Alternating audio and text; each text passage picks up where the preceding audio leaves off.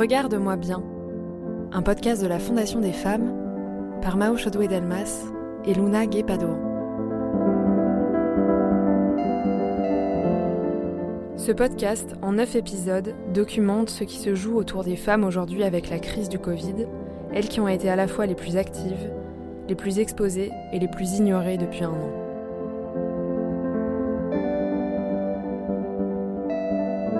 Épisode 5 Femme soignante.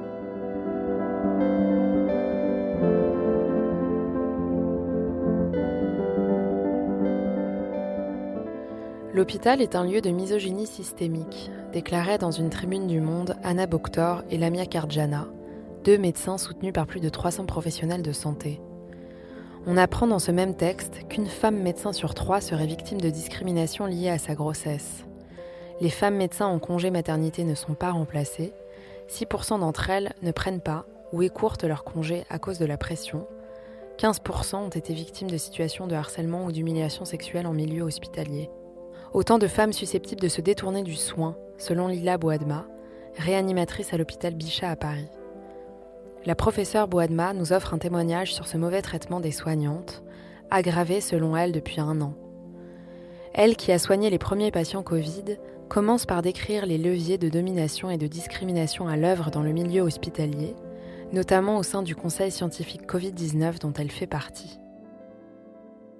La seule question que j'ai posée ou qui a été posée, parce que les journalistes la posent beaucoup, c'est pourquoi il y a si peu de femmes, en tout cas à l'origine, euh, dans, ce conseil scientifique. Et euh, on va dire que la réponse a été plutôt, ben, tu comprends, c'était l'urgence. Voilà.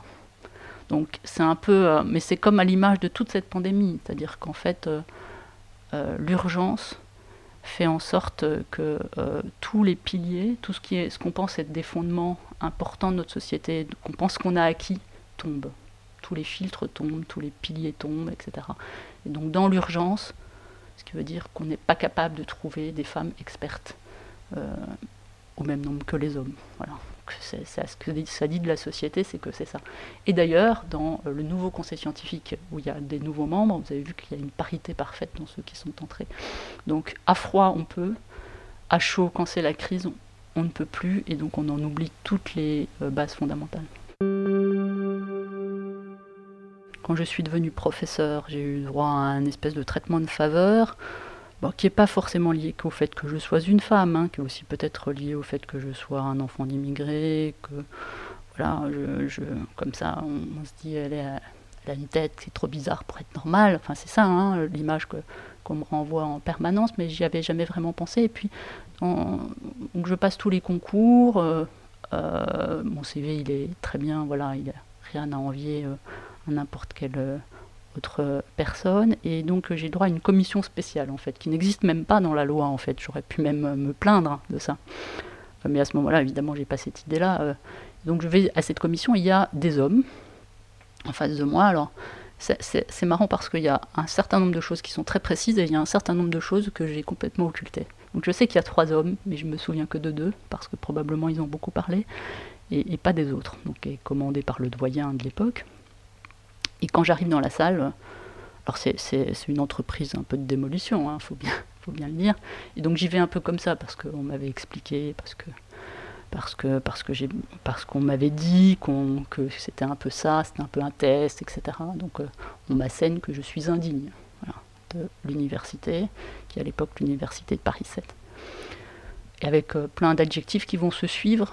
Euh, j'ai longtemps euh, mémoriser la séquence, mais je m'en souviens plus parce que j'ai décidé qu'il fallait passer à ça, mais je sais qu'il y avait caractériel, enfin, toutes des choses qu'on dit aux femmes. C'est-à-dire un homme, c'est toujours charismatique, vous savez, mais une femme, c'est toujours caractériel.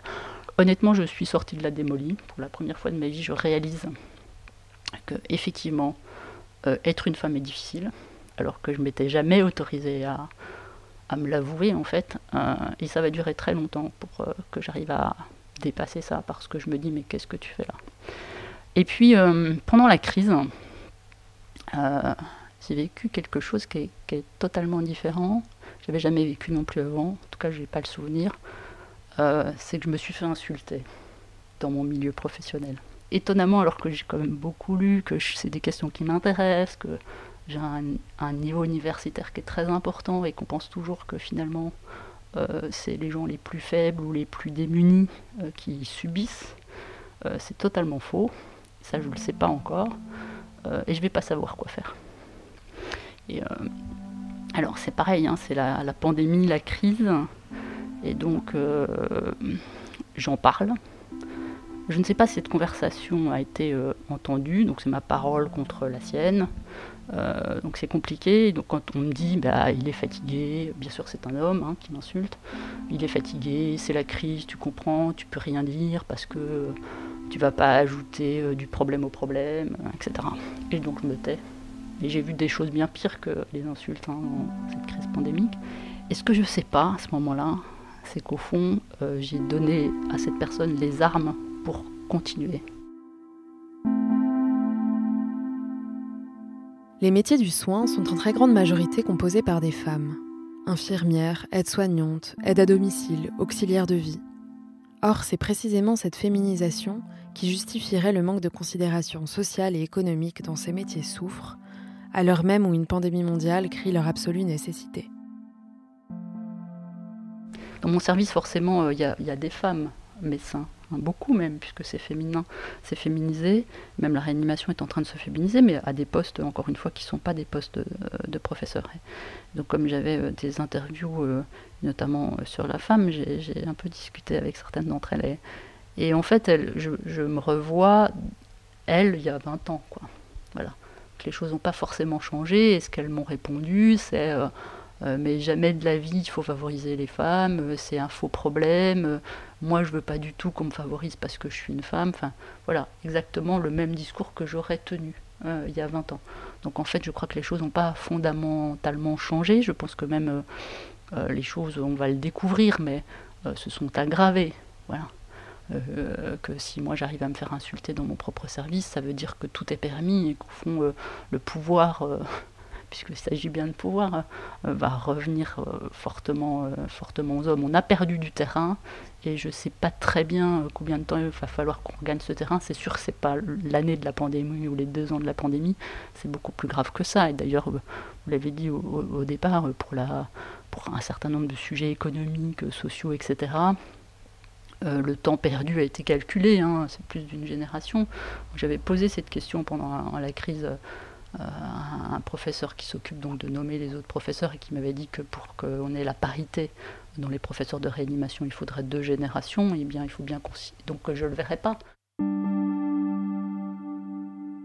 Le Ségur, c'est surtout euh, ces infirmières que ça concerne. Je suis pas sûre que de ce que j'ai entendu, euh, les 80 fois 2 euros changent les choses c'est quand même un apport beau, important puisque ça correspond à un pourcentage de leur salaire qui est quand même relativement important. Donc évidemment, elles vont pas euh, cracher dessus, mais c'est pas tellement ça qu'elles attendaient en fait. Hein. Euh, c'est, la considération, c'est bien sûr financier, euh, évidemment, et en particulier pour, les aides-soignantes, par exemple, qui sont parfois extrêmement, extrêmement pauvres, extrêmement démunies, les infirmières, mais mais c'est autre chose, c'est beaucoup plus global. La considération, c'est pas, c'est pas que de l'argent.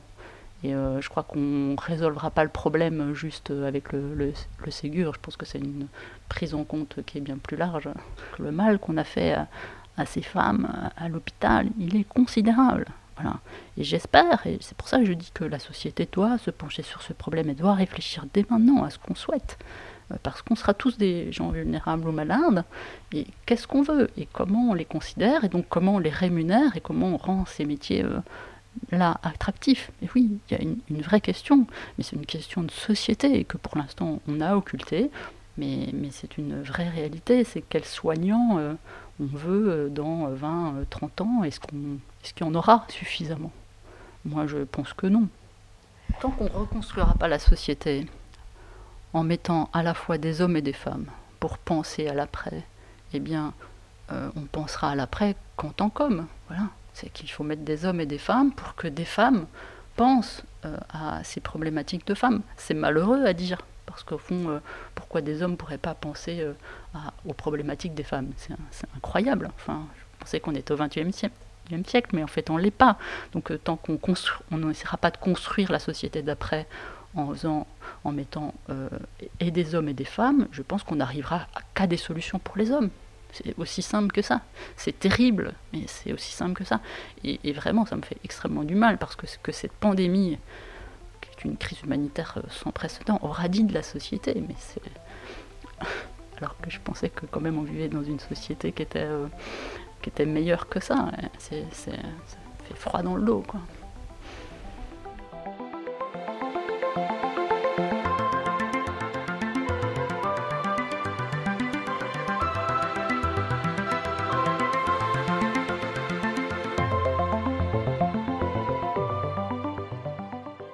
La pandémie a révélé non pas seulement la vulnérabilité des métiers féminisés du soin, mais la vulnérabilité de l'ensemble de la société, y compris des plus favorisés, dans leur dépendance quotidienne au service des autres, et notamment des femmes soignantes. En cela, la crise ouvre nécessairement une réflexion sur les métiers du care, du prendre soin, si l'on devait traduire. Le care est défini par la philosophe américaine Joanne Tronto comme, je cite, une espèce d'activité qui comprend tout ce que nous faisons pour maintenir en état, pour préserver et pour réparer notre monde, en sorte que nous puissions y vivre aussi bien que possible. Sandra Logier et Najat Vallaud-Belkacem ont publié un livre l'été dernier qui s'intitule La société des vulnérables, leçon féministe d'une crise. Elles mettent en perspective les enjeux quasi-anthropologiques soulevés derrière le traitement qu'une société réserve à ses soignantes et comment cette prise de conscience peut nous aider à réorganiser de façon générale les activités humaines plus en prise avec ce qui compte réellement.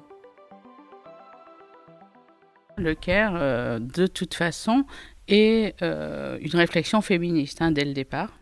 Sandra Logier. Le CARE, bien sûr, c'est au départ quelque chose d'un peu général.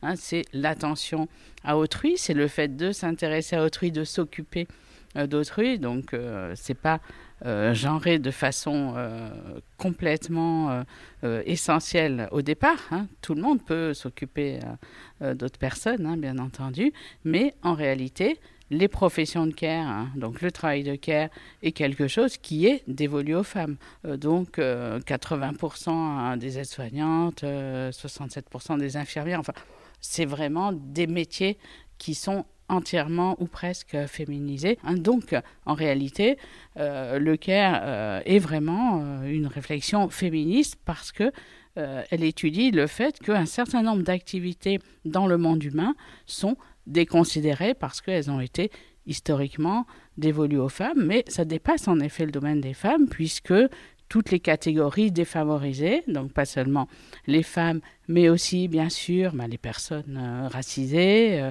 les personnes pauvres vont par définition euh, être impliquées aussi dans cette dévalorisation. Je crois que pour ces métiers du care, pour qu'ils aient un statut et une attractivité, il faut vraiment prioritairement euh, réviser, euh, réviser leur statut. Hein. Euh, on a quand même ben, les auxiliaires de vie sociale, c'est des personnes qui gagnent entre 600 et 800 euros par mois avec 50 heures de travail par semaine. C'est quand même ça qui est en cause vraiment aujourd'hui. Euh, c'est-à-dire qu'on considère que c'est vraiment ce qu'il y a de plus précieux et de plus important, hein, s'occuper de vos vieux parents, de vos enfants, euh, etc. Et en même temps, euh, c'est vraiment des personnes qui sont très maltraitées. Et là, on est vraiment dans une euh, situation à la fois désastreuse et très paradoxale puisque on a vraiment besoin, on l'a dit, hein, on a besoin d'infirmières, on a besoin d'aides-soignantes, on a besoin d'auxiliaires de vie sociale avec toutes les personnes âgées qui veulent rester chez elles et en fait euh, on est en train de détruire ces professions. Donc il y a vraiment une sorte de, convergence grâce au concept de care, hein, en fait, de euh, toutes ces entités qui sont exploitées et négligées.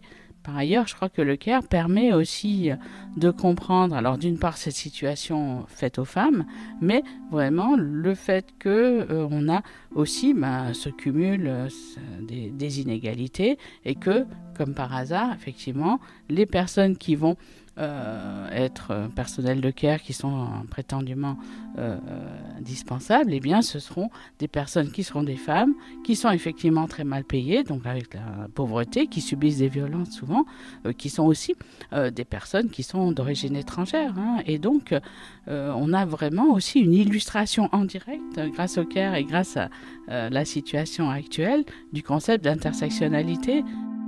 La revalorisation sociale, économique et statutaire des métiers du soin participe d'une politique globale qui cherche à répondre à la fois à la fragilité de ces professions, mais aussi à la fragilité d'une société qui souffre de sa difficulté à se soigner, une société qui vieillit, une société malade de ses modes d'alimentation, de consommation, de son environnement, dans laquelle les soignantes ont vocation à composer les fonctions les plus essentielles pour des décennies. Au moment du premier confinement, qu'est-ce qui est apparu très clairement Najat Vallaud-Belkacem. Un, euh, l'absolue nécessité que nous avons d'avoir euh, des personnels soignants, d'avoir euh, tous ces métiers qui s'exposaient au fond pour nous, hein, au-delà des soignants, c'est les caissières, c'est les éboueurs, c'est les, les, métiers du lien, les métiers qui permettent finalement à la vie au sens biologique comme au sens social, tout simplement d'être. Et ces métiers-là, il nous est apparu très fort et collectivement que c'était les plus déconsidérés des métiers, en réalité les plus mal payés, euh, euh, ceux dont on parlait le moins, dont on regardait le moins les conditions de travail au quotidien, etc. Deuxièmement, que c'était des métiers très féminisés pour l'essentiel. Alors bien sûr, vous allez me dire les éboueurs moins, mais enfin, si on prend l'ensemble de ces métiers dits du care, euh, pour l'essentiel, à 70-80%, ce sont des femmes. Et donc finalement, euh, on les a applaudis beaucoup aux fenêtres le soir, mais en se disant, dans l'après-Covid, la société qu'on doit construire, ça doit être une société qui revalorise, qui euh, revoit la hiérarchie des valeurs inversées qui est la nôtre, euh, ces métiers-là. Et une société, normalement, qui, en particulier, donne une place meilleure qu'elle n'est visiblement aujourd'hui aux femmes, puisque ces femmes qui nous sont si précieuses dans ces métiers, encore une fois, c'est celles qu'on n'entend pas dans la gestion, le leadership, le commentaire médiatique de la crise. Euh, il y a eu certains Ségur de la santé qui a un, peu réévalué euh, à coup de, primes un certain nombre de métiers ça n'a pas été exhaustif. Il y a beaucoup euh, de, salariés de ce secteur qui considèrent qu'ils n'ont pas été entendus, que ça n'est pas allé assez loin. pardon. Mais au-delà du Ségur de la santé, euh, se pose la question de tous les métiers qui ne sont pas concernés, qui ne sont pas des métiers de l'hôpital, qui sont euh, du médico-social, qui sont du care plus, au sens plus large, les caissières que j'évoquais tout à l'heure. Et non seulement euh, il n'y a pas eu de réponse apportée, mais en plus on a même vu des phénomènes, par exemple dans la grande distribution, où on a euh, supprimé un nombre d'emplois considérable juste en sortant du premier confinement. Et ce sont ces personnes-là, en fait, qu'on avait applaudi, qui ont, été les premières touchées. Donc, je dirais que euh, malheureusement, de nos bonnes résolutions d'il y a un an, il ne reste pas grand-chose. Et pire encore, qu'il y a une forme de lassitude qui s'est emparée de, notre collectif, qui fait que en réalité, beaucoup de gens n'ont même plus envie de penser le monde d'après. Notre constat de, septembre dernier demeure, et, euh, et, à nouveau, on veut dire qu'une société dans laquelle finalement, dès qu'il y a un dysfonctionnement, dès qu'il y a une crise, eh bien, euh, l'immense majorité des femmes en sont les premières victimes, se vulnérabilisent, euh, se récupèrent euh, la charge mentale du fait de travailler à domicile, sont invisibilisées, oubliées, est une société malade. Ce qu'il faut faire d'abord, c'est en faire une vraie priorité politique. Il faudrait que ce soit transversal à l'ensemble des échelons euh, du pouvoir politique comme réflexion. Et il faudrait qu'une famille politique en particulier s'en saisisse euh, à fond, à fond, à fond, à fond, et en effet euh, articule ce que ça signifie métier par métier. Donc, donc s'agissant du CARE, c'est pour ça que la, la notion est si séduisante pour nous c'est qu'en réalité, certes, on l'aborde par le prisme des femmes pour toutes les raisons qu'on vient de se dire, mais en fait, elle permet d'ouvrir sur tellement d'autres sujets et sur, en réalité, une conception de ce qu'on a à faire ensemble dans cette société. Qu'est-ce qu'on a à faire? Pourquoi on est là? Est-ce qu'on est là pour que quelques individus s'enrichissent le plus possible? On a vu que quelques milliardaires avaient gagné 13 euh, milliards de, dollars euh, pendant le, premier confinement. Bon, est-ce qu'on est vraiment là pour ça pendant que d'autres tombent dans l'extrême pauvreté? 100 millions de personnes supplémentaires dans l'extrême pauvreté euh, du fait du Covid-19 euh, ou est-ce qu'on est là pour bah, tendre vers un bien-être collectif, un bien-être collectif euh, qui profite finalement à chacun d'entre nous? Or, la, grande idée du care et du soin, finalement, d'une politique, d'une idéologie du soin, c'est euh, que l'on ne fasse preuve de négligence à l'égard de personnes et de rien, rien, c'est-à-dire y compris les animaux, notre environnement, euh, la planète. Voilà, moi je, pense que le jour où on aura cette société du care et cette politique du care et qu'on remettra l'attention aux autres, l'attention à son environnement, euh, eh bien, on, on, sera sur le chemin de, d'en finir avec les inégalités extrêmes, d'en finir avec la prédation extrême, d'en finir avec la destruction extrême de nos environnements.